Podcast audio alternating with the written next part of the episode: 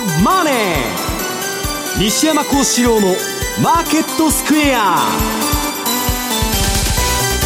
こんにちは西山孝四郎と。こんにちはマネースクエア比嘉宏と。こんにちはアシスタントの若林理香です。ここからの時間は「ザ・マネーフライデー西山孝四郎のマーケットスクエアをお送りしていきます。さて西山さん、はい、火曜日には2万3500円つけたんですけれども、はい、今週。水木となんか続けて落ちて今日またちょっと戻ったという感じですよね、日銀が落ちても買わないとかそうですね。どうしたんだみたいな。いや早い話がね年内の選挙っていうのは最初言われてて、はい、それでちょっと株を上げとけみたいな動きがあったみたいなんですけど、うん。それはまあどう来年のまあ桜の咲く頃までと、まあ、災害があったんで、まあ、選挙もできなくてですね、はい、まあ、そこで今あんまり高くなっても、選挙前に上がってることが重要ですから、トランプも安倍さんもですね、まあ、安倍さん解散を狙ってるっていう話なんですけど、まあ、そういう絡みがあってあれなんですけど、まあ、今ね、もうじゃぶじゃぶに、とにかくあの QE3 みたいな状態になってまして、アメリカの方も。まあ、あの日銀、まあ、日本の方は日銀が下げたら買ってくれると、でも要するに、えー、どういうんですか、うん、下は硬いみたいな感じで、まあ、調子に乗って、えー、わーっと上げだ上げだというふうになってるんですけど、今日の話はね、はい、まあ、その調子がいい時はいいんですけど、ひとたびですね、まあ、皆さんの記憶の中に新しいのは、はい、リーマンショック。でその前が IT バブル崩壊ドットコムバブル崩壊っていうのもすごかったんですけどねナスダックが5000から2000まで急に下がったと、はい、まあリーマンショックの時は為替でいうと5ドルが105円から55円まで急落したと。あのね皆さんね上がっててで投資家の心理っていうのは人間の脳っていうのは自分の都合のいいように考えますから嫌なことは考えたくない、はい、ストレスになるから。と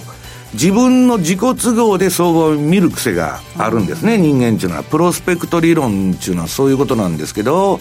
えー、必ず儲けは小さくて損がでかくなっちゃうっていうのはなんでかっていうと、はい、調子のいい相場の時に次の調子がいいっていうことは、まあ、バブルみたいに走ってるわけですから、必ず打ち返しが来る、はい、でそれがまあ多少大きい金融ショックみたいなその下げになると、今若林さんが言ったように2万3000円だから大丈夫だと、はい、で代わりにね2万2000円まで下がったら売ろうとか、うん、2万2500円で売ろうとか、まあ、下がってから売っても十分間に合うとそういう頭でできてるんです、うん、ところがなんとかショックっていうのを皆さん起こりますとドーンと500円1000円とかいう幅で下がってってで流動性がなくなってしまうというのはね市場の流動性っていうのは皆さん恐ろしいもんで、うん、上げ相場の時は買い方がパラパラパラパラ入ってくるんです、はい、ね。で災害と一緒でビルで火事が起こりましたとみんな一斉にエレベーターの前に人が押しかけて押すな押すなの流動性がなくなっちゃうそういう状況になったら買い方がいなくなっちゃいますから、うん売るにも売れないと。だから、調子のいいうちに、ある程度リグわないといけないと。で、今日後のコーナーでやりますけど、はい、えー、富裕層、まあ UBS とかがやってるプライベートバンキングとかのポジション見ると、皆さんボラテリティジャンプというですね、来年はボラテリティが上がるんじゃないかと。うん、80%の富裕層が株価下落に、えー、警戒をしてるということでね、まあ、あえてこの上げ相場の時に次のことを考えようというのは今日のテーマでございます。はい、じっくりかかっていこうと思います。そして比嘉さん、はい、為替の方ですが10940銭ぐらいあったことを考えるとちょっと動いたと今週は言っていいのかなと感じがしますがどうでしょうか比嘉さん。そうは言ってもだから高値から1円ちょっとしか週間、はい、週間レベルでですよ、えー、高低差がないので、まあ、それまでよりも、はい若干ましになったかなと、まあ後でお話ししようかと思ってたんですが、まあ、ここに来てですね、まあ、株価と、えー、為替にも若干相関性が戻りつつあるのかなというところはですねまああのー、ここから少しボラが出てくれることにはですね、対する期待にはなるかなというふうには思ってるんですけど、ただまだ所詮、えー、1週間でしかないので、はい、これがまだ続くのかのどうなのかっていうところはですね、やや懐疑的には見てるんですけどね。そのあたりも伺っていこうと思いますこの番組はこの番組は YouTube も YouTube でも同時配信中です。資料もご覧いただきながらお楽しみいただけます。動画については番組ホームページの方をご覧ください。そして、えー、リスナーの皆さんからの投資についての質問なども随時受付中ですのでこちらもホームページのコメント欄からお願いします。ザ・マネーはリスナーの皆さんの投資を応援していきます。この後午後4時までお付き合いください。この番組はマネースクエアの提供でお送りします。お聞きの放送はラジオ日経です。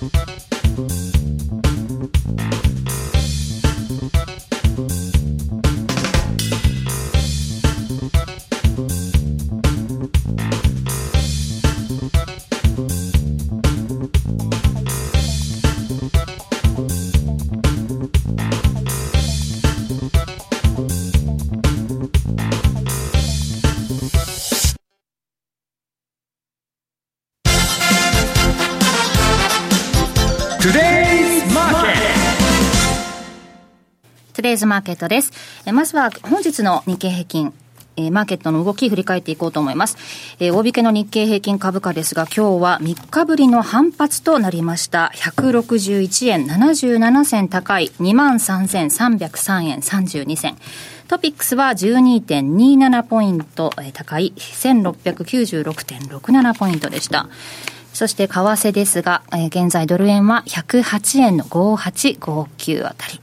えー、ユーロ円が119円の6772、えー、ユーロドルで1.102124あたりでの推移となっています。ではまず為替ですが、比嘉さん、今週の動き、振り返っていただけますか、そうですね、まあ、今週はまた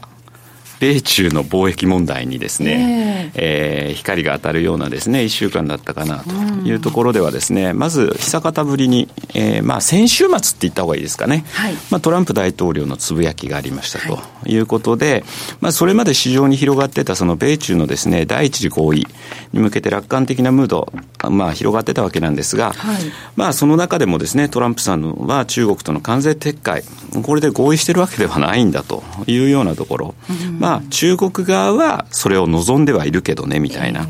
で、あとはまあ、アイオワが、その、えー、会合の場に、首脳会談の場になるであるとかですね、はい、まあそんなことをですね、話はしてたんですが、実を言うとこれあんまり市場の反応はなかったと、えー、まあ、最近はやっぱりトランプさんのつぶやきにマーケットも慣れてきたかなというところではあるんですが、まあ、どちらかというと、その米中貿易問題で今回、あの相場を動かすようになったのは、昨日の FTC ですかね、はい、そこで第一段階の合意取りまとめで難航にしてると。うんで、進展のこれは中国側が原因でみたいな、はい、明らかにまた、ちょっとこれ米、米国サイドにですね、肩入れするような記事のタイトルかなと思いながらも、まあ、ここで市場がちょっとリスクオフ、まあ、株も下げて、えー、為替も、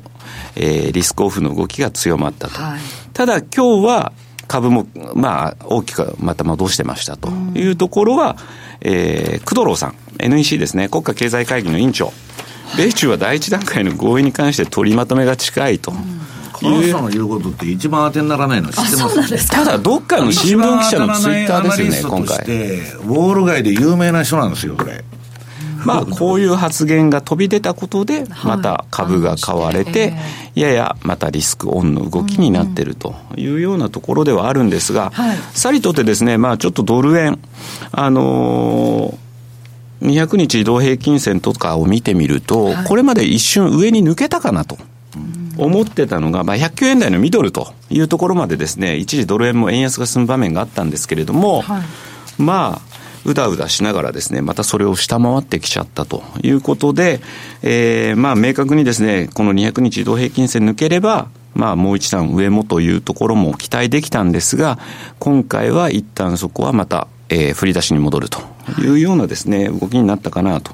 で、あと、まあ、今週に関して言うと、まあ、かえー、為替で言うと、後でまたちょっとごご説明しますけど、はい、オセアニア通貨でちょっと明暗が分かれてしまったかなというのもあります。うん、というのも、まあ、オーストラリアは失業率が良くなかった。で、また米中の問題がちょっとどうなるか分からないというところがあったんで、まあ、あの、これまでに比べて、ちょっと円高に、5ドル円なんかは円高に進むと。といったところ、一方で、えー、ニュージーランドはですね、まあ、あの、金利据え置き、うん、ややどちらかというと利下げというふうに見られてたところが据え置き、はい、まあ、個人的にはそのあたりはですね、あの、まあ、前回0.5下げてたんで、3回分を2回でまとめてやってたっていうこともあるので、そういう意味では今回は見送るんじゃないのと思ってたら、まあ、案の定そういう結果だったと。い。うところでですね、まあ、比較的 QE はしっかりというところで明暗が分かれた1週間だったかなというふうに思うわけなんですが、はい、まあそういう中でですね、ちょっと冒頭でもお話ししました。株と為替の相関性がちょっと復活してきたっていう話をしたんですが、もう今一度ここでですね、ちょっとあのシーズナルチャートの動きをですね、日米の株価確認していこうと思うんですが、はい、まあニューヨークダウ、まあ10月からですね、年末にかけて非常にしっかりとした動きになりやすい季節性があると。うん、当然ニューヨークダウの動きにつられるのが日経なので、日経平均も似たような動きになりやすいと。はいいうところではあるんですが、ちょっと私、ここからはじゃあ、あの、年末にかけて上がるっていうことを否定するわけではないんですけど、その考え方自体を変えてるわけではないんですが、少し、この今までのような動きっていうのはですね、あの、ブレーキがかかるんじゃないかなというふうに思ってまして、まあ、その一つがですね、まず、あの、ニューヨークダウと大統領選挙サイクルっていうのが比較的ですね、あの、まあ、あの、似たような動きといいますかですね、それによって、その、その年のニューヨークダウの動きが、まあ、見えると言われているアノマリー的なものがあるんですが、これ今年大統領選挙の前年に当たる年です。ですね、ということになると、えー、っとですね、過去まあ1946年から2018年で見たところで、過去18回あったのうちに、そうは言っても1回しか下げてないと。非常に確率が高いんですよ。で、かつ、この4年のサイクルのうちで大統領選挙の前年って一番やっぱり上げやすいと。ところがこれ、えっ、ー、と、15.1%が過去の平均なんですけれども、はい、えー、今年、じゃあ2019年のニューヨークダウってどういう動きになってるかっていうのを今一度チャートで見ると、はい、こういう形で、まあ比較的しっかりと。はい、で、えー、年始の初め値から昨日までの終値で見た場合で、はい、4723ドルぐらい上がってきてるんですよ。うん、で、これ率に直すと20.5%。20.5%そこのいいとこまでやってね。かなりだから過去のそのパターンからも上に抜けてると。いう部分ではですね、ちょっと、まあ、これまでのパターンよりも少し行き過ぎてるかなと、そういう米中の問題がありながらもこういうふうにですね、来てるっていうのは、ちょっと、まあ、スピード違反的なところもあるのかなというところでは、まあ、調整が入ってもおかしくないかなと。で、じゃあ日経はというと、はい、えっと、PR の推移をちょっと今回拾ってきてるんですけど、はい、まあ、えー、っと、2018年の年末ぐらいに少し10というようなところまで下がる場面あったんですが、おおむねその2018年から直近までっていうと、12から14倍。PER がそういったか間で動いてた、ね、ところがここに来て14倍をちょっと超えてきた。というところがあるので、私は一時的に少し調整が入ってもおかしくないかなと。いうふうに思ってました。で、2019年の日経平均の推移というのを見てみると、意外と日経もやっぱしっかり上がってきてるんですね。特に今、後半にかけて少し盛り返しが強いと。はい、ちなみに、若林さん、2019年って初め値って日経どのくらいからスタートしたって覚えてます ?2 万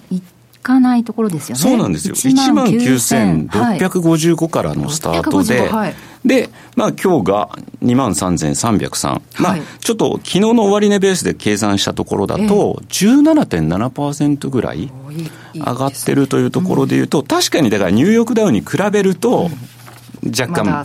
低いよねっていう言い方にもなるかもしれないんですが、ちょっとニューヨークダウが行き過ぎてるという部分で調整が入ってもおかしくないねっていうことを考えると、まあ、PR14 倍を超えてきたところの日経にもですね、調整が入ってもおかしくないのかなと。EPS がね、一株利益が下がって、その株だけ買い上げてるから PR が上がってるわけでしょ、うん、割安でもなんでもないじゃないですか、比嘉さん。なんでそんな株株を買うんですか？そのあたりを今日西山さん、この後お話をするんですよね。そうですよね。ちょっと高値検視してきただけに調整相場なのかななという感じなんですが、西山さんどうご覧になりますか？いや、単なる日本株誰も買ってないと、売ってる人はたくさんいるんですけど、買ってる人がいなくて、で、みんなファンドマネージャーの成績っていうのはベンチマーク。うん、トピックスに対してどうだ、えー、SP500 に対してどうだと。だから儲けなくてもいいんですよ、わけばさん。と SP500 が50%下がってて、マイナスの50%だと。うん私はマイナスの30%の成績なら、非常に優秀な、うん、で、株の専門のファンドマネージャーはね、私よく現金とかで温存したりするんですけど、うん、そういう運用できないやついるんです。上から配分を与えられて、いつも100%、皆さん株を持ってなきゃいけない。そうすると、下がらないやつを買わないとですね、ダメなんですよ。それすごい苦しい運用なんですけど、別にマイナス20%でも SP が500、マイナス50%だったら褒められるわけですから、まあある意味気楽ではあるんですよ。はい、で、そういう連中が今ベンチマークっつって日経平均とかトピックスが上がると、ただでさえ今投資が全部インデックスファンド、はい、パッシブ運用っつってインデックスに連動するやつばっかりなんです。なぜならアクティブ運用っつって、ファンダマネージャーとか個人がね、銘柄選択して組み入れて運用しても、プロでも7割の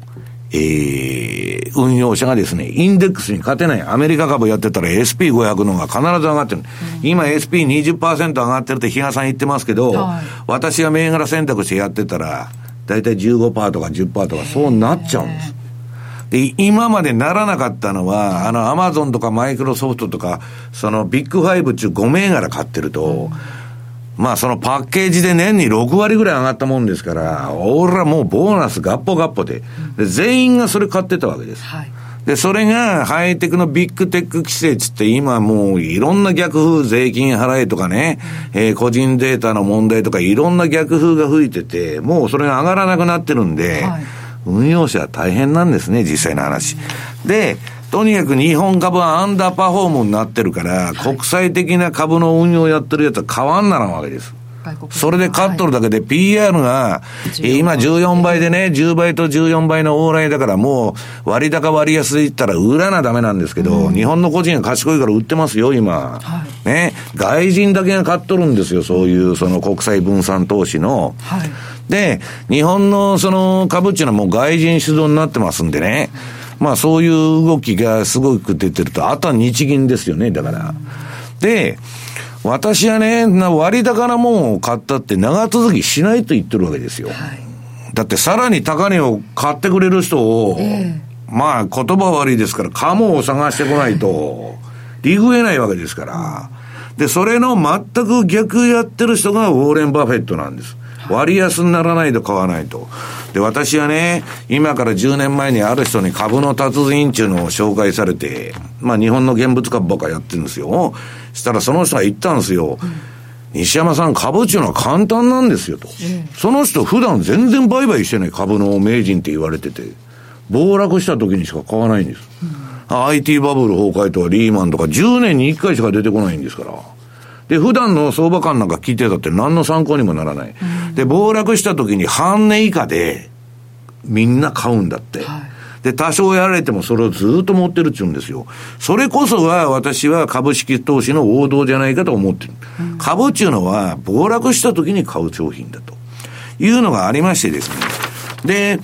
まあ、目先の相場だけ、まあ、やってますと、その、ものすごい強い相場ではあるんですよ。はいで、それはね、理由があって、日銀が日本は人工的に操作している相場で、今外人が、えー、最低の残が、売り残が溜まりすぎて、それの反動が起きてるとかね、うん、信用の売り方が買い戻してるとか、みんな買い戻しなんです。売ってたやつが。はい、で、えー、アメリカの方はもうジャブジャブにこの1ページの資料ですね、えー、フェッドの総資産と SP500 の推移、もう量的拡大に動いてるわけですから、株なんか下がるわけないと。いや、私もそう思いますよ。だから短期的にはすごい強気なんです、私も。長期は弱気ですけど。で、私はね、相場間では一切ポジションを取らないわけです。はい何にも関係ない。ファンダメンタルズで私相場やったことはありませんので、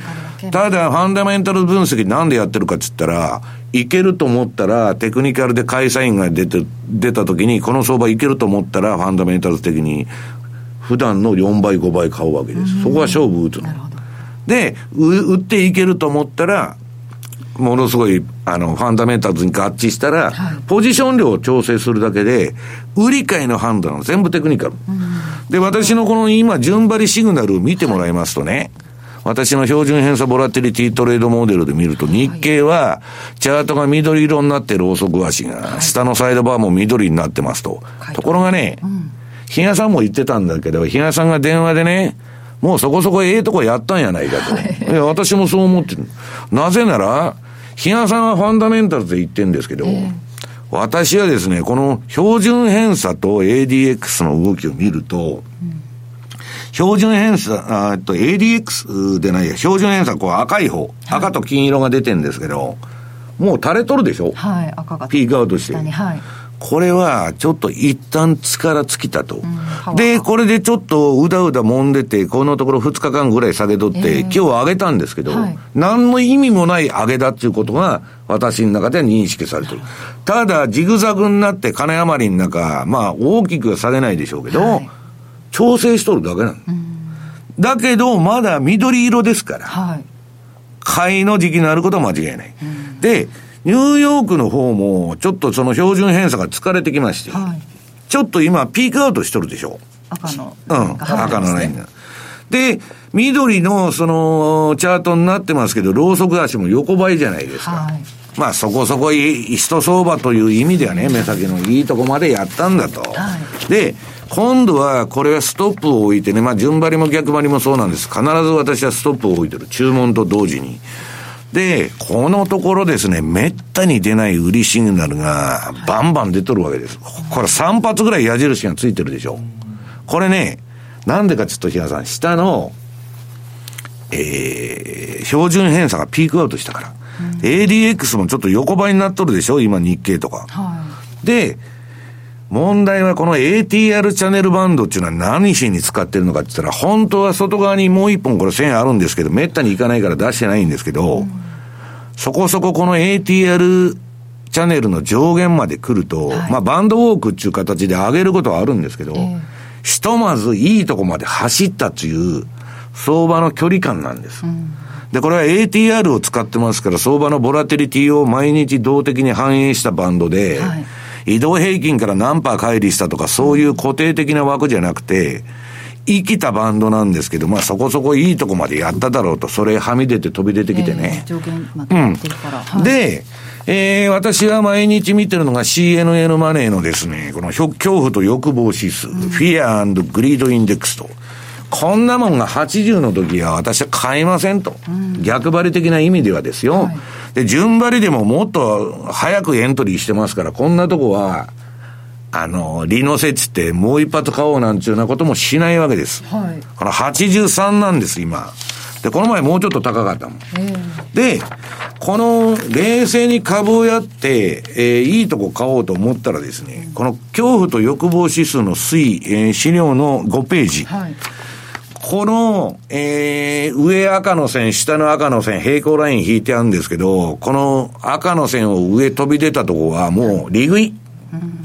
下ドスーンと下げたとこで、おしめ買いと。で、それをやってるとですね、もっともそれもストップを置いて皆さんやらなダメですよ。はい、その売られすぎっつって下に張り付いちゃう場合があるんで、リーマンショックとか置くと、ずっと、わけちゃんさっきのそのダッシュボードが10以下のまま張り付いてるとギザギザ10になったり3になったり5になったり、そうそうそうそう。左に触れてるってそうそうそう、振り切っちゃって。12月とかそう、もしかしたら。あれ2まで行ったの？そうですクリスマスの日そんな時もあるんですね。で、そこが買い場だと。なるほど。で、その見極めがちょっとね。これ、いや、見極めも何も上飛び出てですよ。はい、ちょっとうつむいとるじゃないですか。はい、で、ギザギザして、まあ、高値圏で、割とぐちゃぐちゃするかもわからないけど、少なくとも割安じゃないと。はい、欲望がこんだけ勝っとったらですね、全員買い付いとるわけですから。だって今一部で、ニューヨークダウ3万とか、日経も2万7千みたいな声になってますよね。日経平均3万っていうのも日本でもよく聞こえてくるし、ね、私が89年の時は近いうちに日経平均8万円になりますってみんな言ってたんですから。まあそのあたりちょっと、どこまで行くんだっていうお話についてもね、うん、じゃあ後半に伺えたらいいかなと思います。うんはい、以上、トゥデイズマーケットでした。お聞きの放送は、ラジオ日経です。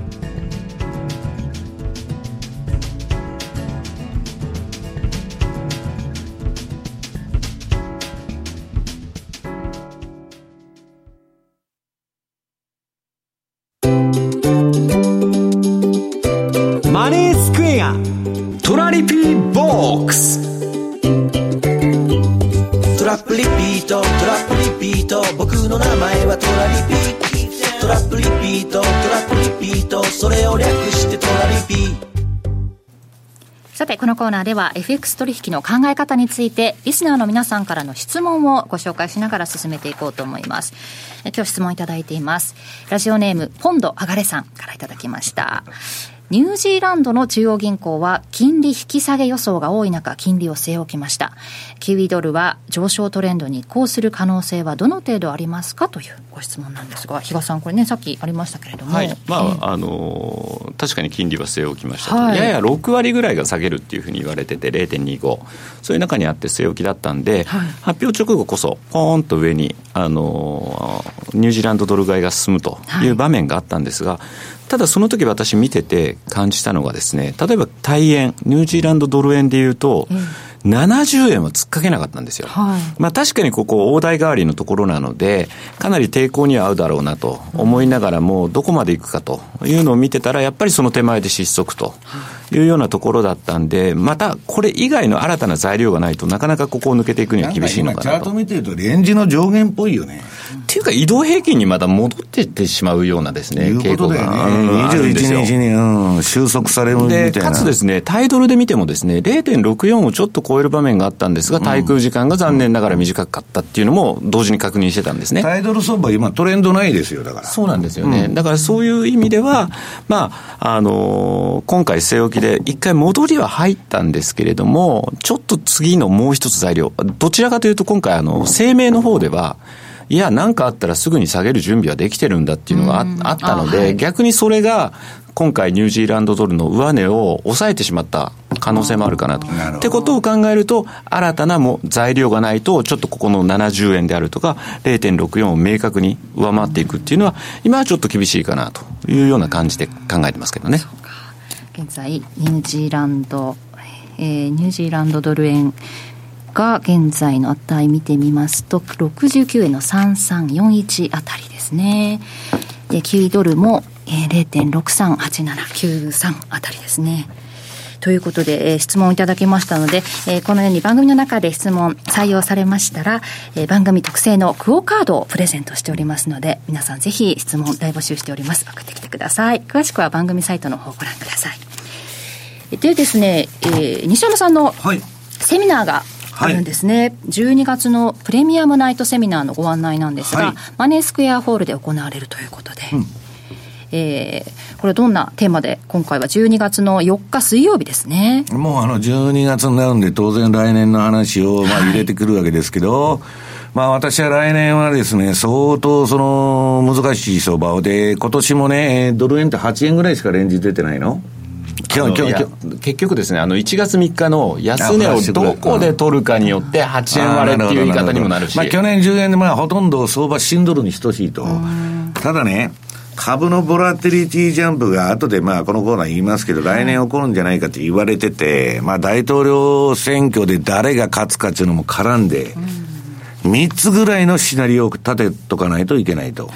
い。うふうに思ってるんです。でまあそれをご説明できたらなと。いうことで、なんかね、結構全国遠いとこから夜のセミナーなのに来ていただいてる人もいてですね、えー、はい、えー、本当にありがたいんですけど。まさに今ご紹介いただいたセミナーは、本当につい先ほど上がった、あのセミナーなので、ぜひぜひ皆さんですね、お申し込みいただければなというふうに思いますし、はいその後には大阪の方にもね、西山さんには行っていただくというのはありますんで。12月7日土曜日には FX ワンデーセミナーが大阪で行われるということですから、お近くの方ぜひお越しください。えプレミアムナイトセミナーの方は12月4日水曜日夜の7時から8時30分までマネースクエアホールミッドタウンタワーの40階で行われます。ぜひご参加ください。以上、トラリピボックスでした。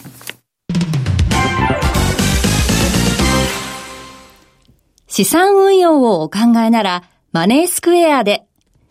FX 株価指数 CFD で中長期的な運用を行うミドルリスクミドルリターンの新しい投資スタイルをご提案しています。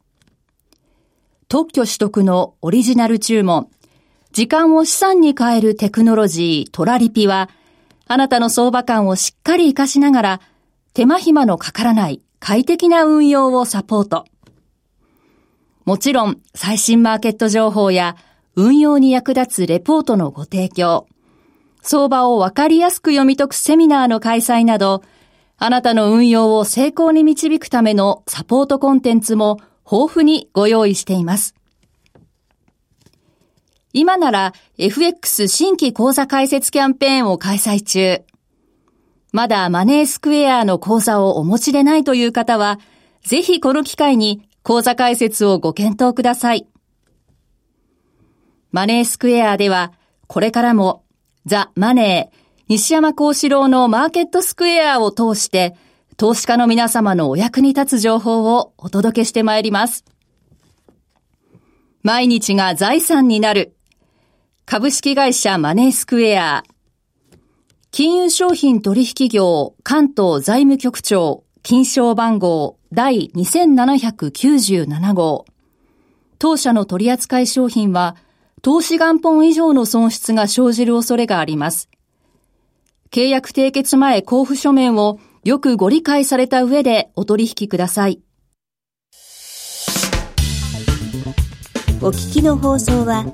ラジオ日経です。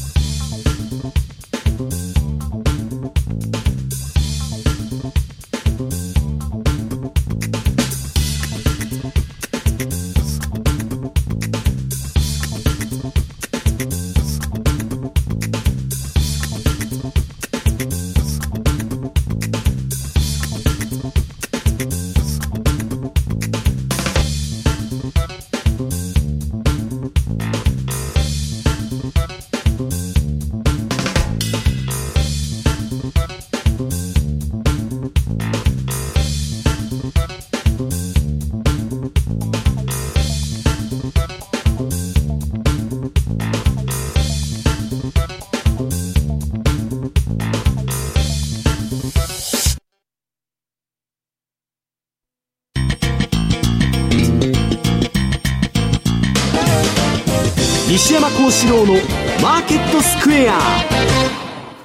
このコーナーではマーケットの見方について西山さんにいろいろな角度で教えていただきます。今日のテーマですが、富裕層の8割がボラティリティジャンプを懸念。ボラティリティジャンプっていうのは株式市場の下落ですよね。はい、これね、まあ私だけがね、ちょっとこの相場、あまりにも人工的すぎて、で、割高なもんももうベンチマークに負けてるっちゅうって、今日経とかも買ってるわけでしょ、はい、買っては14万円がピークなわけですから、それ超えてきても買うぞと。でね、私はそういう行動っていうのは短期的にさっきにテクニカルでトレンドが出てるから売ったり買ったりっていう短期売買はどんどんやってて、で、強気なんですけど、長期はね、すごく弱気なんですね。はい、で、弱気って言ってもすぐね、明日下がるとかそんな話してんじゃないですよ。はい、こっから1年から3年以内にとんでもないことが起こるんじゃないかっていうのは、そのぼやーっと思ってるわけです。うん、で、私だけが思ってるのかなと思ったら、えーですね、まあ、債券王のジェフリー・ガンドラックはじめ、えー、グローバルマクロのね、巨人、えー、レーダリオ。世界最大の15兆円を運用するヘッジファンドの、えー、トップの、あの、ダリオね。あと、ウォーレン・バフェットさんも、14兆円もお金持ってですね、毎日寝とると、いうことでですね、一体どうなってるんだと。でね、私はね、長くこの相場の世界にいて、リーマンショックからドットコムバブルから、みんな傷つくんですけどね、金持ちはびくともしないといつでも言っとるわけです。はい、もう余裕が違う。な、証拠金が、もうなくなりそうで困ってどうしようとか、そういうことに陥っとる奴がいないんですよ。で、ファンドマネージャーで飛んだ人はいくらでもいますよ。何十億、何百億で金持ってても、リーマンで飛んでいった人いるんですけど、はい、いわゆる一般人の保有層っていうのはね、すごく固く運用してる。で、立派なアドバイザーがついてるわけです。本当に。で、その中でね、まあ、富裕層向けのプライベートバンクちょっと UBS がすごく有名なんですけど、ユニオンバンクスイスですね。これのね、 Global Wealth Management と、まあ、要するに、1億円以上の預かりがある人にアンケート取っとるわけです。で、こんなん1億くらいでないですよ、入ってる金。もうすごいのがたくさんゴロゴロいるんですけど、あのー、私のところにもよく相談が来るわけです。なんとか危機が起こると、こういう人たちから。で、それはともかくね、その人たちの、まあ、おおむね8割が、はい、今ね、こんな都合のいい、あの、調子のいいね、相場っていうのは警戒しなきゃダメだと。うん、上がれば上がるほど警戒しとるわけです。で、まあ、見え見えのこと金ばらまきまくってやってるわけだけど、はいその金融政策も私は限界に来て、おそらく次不景気が起こった時はなんとかショックとか、財政出動、もう特にヨーロッパ、ドイツ景気悪いから、あそこ全然国債発行してないんでね、ドイツはできるわけですよ。はい、そういうことが出てくるんじゃないかと思っても。で、ただ今、目先金ジャブジャブにしてますから、やっぱ株は上がるんですよ。はい、で、上がると自分がね、今みたいに乗ってないと。例えばこの上げ相場に乗れてない人がほとんどで、逆に日本の個人はポジション見てると、みんな利食いに行ってる。うん、私はそれは素晴らしいってみな皆さんに言っとん、うん、だって天井売るな、そこ買うなっちゅうくらいで、な、ピンポイントで売れるわけないから、途中で降りないと、さっき言ったように、上げてるうちはね、いくらでも売れるんだけど、特にオプション価格なんかそうなんです。上がるときはもう天まで上がるような上がり方するんですけど、ひとたび止まると、もうドスーンと。で、何でもそうなんだけど、上げてるうちは売れるんだけど、自分の足元が、もう見られちゃうとね、はい、あいつ売りたがっとると、日川。ね。で、誰も買いのビットが入ってこないんですよ。で、どんどん下がっちゃうっていうことがあって、でね、焦りっていうのは皆さん、投投資にとって最悪の心境なんです。うん焦ってやって勝つことはまずない。なぜなら冷静さが失われてるっていうことはね、頭から。視野がものすごく狭くなってる。もう自分の都合のいいことしか考えない。全体像が見られないわけです。で、その中で、やっぱりどうしーっと構えとるのはやっぱ金持ちなんですね。で、それの代表選手がウォーレン・バフェットさんで、まあさっき言ったようにこの手元現金で14兆円も持ってると。で、バフェットはね、叩かれとるんですよ。SP500 が20%もあんた上がっとるのに、あんた偉そうな、あの、えー、オマハのあの、賢人だとかね、株の王様とか言われてて、あんたのバークシャハザウェイの会社は運用会社なのに5%しか上がっとらんやないかと、この2019年相場で。と、SP500 買ってた方が、バフェットのバークシャハザウェイ買ってるよりも、投資家はいいわけです。うんで、ボロクソに叩かれとるんだけど、バフェットさんは、んなんどうでもええわと、いくらでも言うてくれと、いうね、強い意志を持ってる。それは彼は投資哲学っていうのはちゃんとあるんです。割安でないと買えないと。ベンジャミン・グレアムから始まったね、ちゃんとして理論に基づいてロジックでやってるから全然ブレないわけです。人から批判されようが何しようが、私は我が道を行くと。こういう人が相場で勝てるんです。ブレたらダメなんだ。はい、で、このバークシャーワーザウェイにいつでも言ってる現金ポジションは、この下の、えー、下じゃないや、えっ、と、12ページの資料で、暴落前にいつでも最高になってて、はい、そこから1年半以内にもう終わってると。あ相場がドスンと暴落しちゃうと。1年半の賞味期限ですよ。うん、で、まあ冷静だと。でね、私は今のその株式市場はまあその連銀が金ばらまいてるだけの要因で上がってて、ウィーワーク問題のあの詐欺問題が浮上したときに、まあ投資詐欺ですよね。3000億くらいの価値しかないのに5兆の価値があると。で、上場できないわけですよ、もう。で、それでみんな目が覚めちゃって、で、悪いことに、あの、えー、っと、今年からあの、労働争議が頻発してましてですね、ウィーワークみたいな変な会社じゃなくて、えー、うんと、ウーバーだとかリフトだとか、はい、みんなが私の友達も使ってる、ちゃんとしたビジネスやってるタクシーのね、えー、会社が、もうど、もうストで、スト、ストってことは賃金上げろっていうことですから、はい、俺たちにも金よこせと、分配の問題になってるわけです。うん、そうすると、給料上げると、わけちゃん企業の利益は当然減る。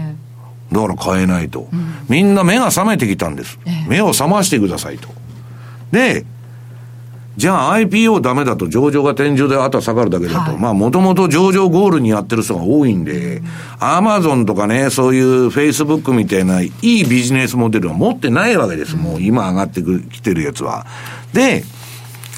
えー、それでその株の上げを支えてたそういう IPO 人気もダメになって、はい、で、今度は自社株買いが、もうピークになっちゃった。これ2018年が、トランプ減税の影響で余りがね、全部、えー、経営陣が自分の持ち株を売り抜けたいために自社株買いやったわけです。はい、とね、この、これね、わけちゃん、下の薄い、えー、っと、何ページの資料だ ?13 ページの資料で、普通は配当を出すんですよ。うん、この青いブルーの方の。はい、ね、比嘉さん。はい、で、このところ自社株買いばっかりやっとるのは、えー、っと、今なんだっけ、ウーバーのあの創業者も、株を売ってよろしいと、ロックアップ中期間終わっちゃったら、600万株かなんか売って外したと。だって、ひなさん、自分の会社有望と思ってたらなんで売るんですかね、わけちゃん。売らないでしょ、はい、もう位置抜け出しとるわけですよ。で、これが問題は、まあこれあの、時間が長くなっちゃうんで皆さんネットで調べたら出てくるんで、フリーキャッシュフローと。はい、企業が自由に使える金が手元資金がいくらあるかと。それの100%超えとるってことはね、はい、もう全部使っちゃって自社株がやったみたいな感じになっちゃってるわけです。簡単に言うと。と、かってそうなった時は2回あって、IT バブルの時、はい、この2000年のその前、うん、で、リーマンショックの前、はい超えてるんです。今超えてきたと、18年で。で、19年はもう去年より15%減って、まあいつでも言ってますけど20%。えー、20年はさらに5%減ると。で、自社株買いダメだと。で、あと M&A なんですけど、もうバフェットが言っとる通り割高で買うもんはないと。で、もうアメリカだけ見てると活況に思うんだけど、ロンドンの証券市場の方では2017年に IPO ブームっていうのは終焉を迎えてると。はいいうことなんです。だアリババもなんか近く、香港でああ香港にやるみたいですよね。あって、なんで日本に上げてくれないんですか、あんな暴動やってる香港でね、本当に。まあ、それはいいんですけどね。はい、あのー、資金調達ですよ、どこも。はい、もういろんなところに上場するっていうのはもう資金繰り。まあ、アリババ、あのーアマゾンも楽天も中国は入れませんから、独占体制になっててね、まあ、テンセントが出てきて結構、あの、あれしてるんですけど、まあ、それはともかく、あの、そんなに困ってるっていう感じじゃないんですけど、それで、その調子に乗ってですね、このバブルでやっとって、あの、日本人ですよ。アメリカに流動性を提供し、提供してたのは、長短金利ゼロで運用するもんがないから全部円売りっていう形で、円からドルに資金が行ってたの。それがあんまり円高にならなかった要因なんです、ここ数年。で、えー、日本の農林中金はじめ、まあ、金融機関のほとんどがこの CLO 市場中、ジャンク債市場に入ったわけです。で、農林中金は、その金融庁の検査が入って、まあ、あの、向こうのボスコ、ボストン連銀はじめですね、プランジプロテクションチームからも、この日本の金融機関のクジラ買いと言われてる、ジャンク債のね、うん、中のクジラになってると、池の中にクジラが入ってると、で、この人たちが、さっき言ったように皆さん、売るときは一斉ですから、入るときはパラパラ入ってきて、流動性パニックが起こってもおかしくないと、これは金融危機のトリガーになりかねないって言われてるわけです。はい、で、農林中金はこれ以上増やせないとそこら中から叩かれて、で、召喚して再投資しなかった。したら、CLO 市場が急落しちゃったんですね。これはやばいやないかということなんですね。だから今まで、その、まあ、バブルで調子よくね、えー、膨張主義でレバレッジかけてバンバンバンバンみんなが湧いとった相場は2018年でもうすでに終わってて、ね、もう今しぼんできとる。で、終わりそうだったのが、暴落したらやばいとかトランプ選挙勝てないということで、今連銀が金まえてなんとか持ちこたえてる。でね、えっと、私がね、尊敬するのは、あの、レーダー利用っていうのも尊敬してるんですけど、まあ、彼も投資哲学っていうのはあるわけですわけじゃん。はい、で、びくともしないんですけど、彼が指摘してるその、膨大な分厚い本の中で、巨大債務危機っていう本を出したんですけど、はい、今ね、金融政策の空振り期にこれから入っていくんだと。この1年から3年。1930年代後半とそっくりで、えー、なんだ、プッシングストリングなんとかっつって、あの、えー、っと、中央銀行が紐を押す政策の無能に陥るってバンカメのストラディストが、えー、ストラテジストがブルンバーグに記事書いとるんですけど、はい、これレーダーリオと全く同じこと言ってるだけ。うんのれんに腕押しみたいな意味なんですね。そう、のれんに腕押し、ぬかに釘と。金融政策がもう効かなくなってくるんだって言ってるわけです。うん、そうするとね、もう財政出動しかないわけです。で財政出動って言ったって、ドイツは金持ってますけど、比嘉さん。もう日本とか中国とか散々やりまくってリーマンの後に、金ないわけですよ。で、まあ、どう、次に危機が起こった時は、どうするんだっていう問題が今大きく横たわってるわけです。で、私がいつも言いたいのはね、このえっと、なんだ、20ページに書いてますけど、手遅れになるまでしがみつくなと。たとえ今を犠牲にしてもっていうのは、最近のジェフリー・ガンドラックさんが言っとる。要するに目目先の利益を捨ててもね、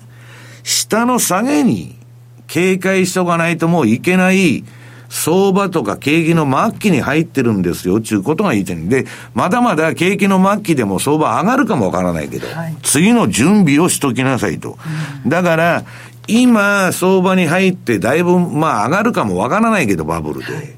多分、その後、失う損失の方が、あんまり調子乗ってると大きいですよ、ちゅうのをですね、私はセミナーで皆さんに今言って回っとるんですけど、はい、まあ、だから相場ですからまだまだ上がるかもわかんないけど、はい、それをどっか、わけちゃん、頭の片隅に入れとかないと、自分だけが助かることはないと。上がってるうちに売り切らないと、売れませんから、金融危機が来たら。最後の買い手にはい、105円から55円までいっちゃうと。ということでした。はい。以上、西山幸四郎の FX マーケットスクエアでした。マーケット投資戦略さて、来週に向けて、残り時間ちょっと少なくなってきたんですが、比嘉さん、注目ポイントはどのあたりでしょうか？えー、っとですね、前回あの出演させていただいた時も、カナダ円が先進国の中で金利が一番高くなったよということで、ちょっとお話をしてたんですが、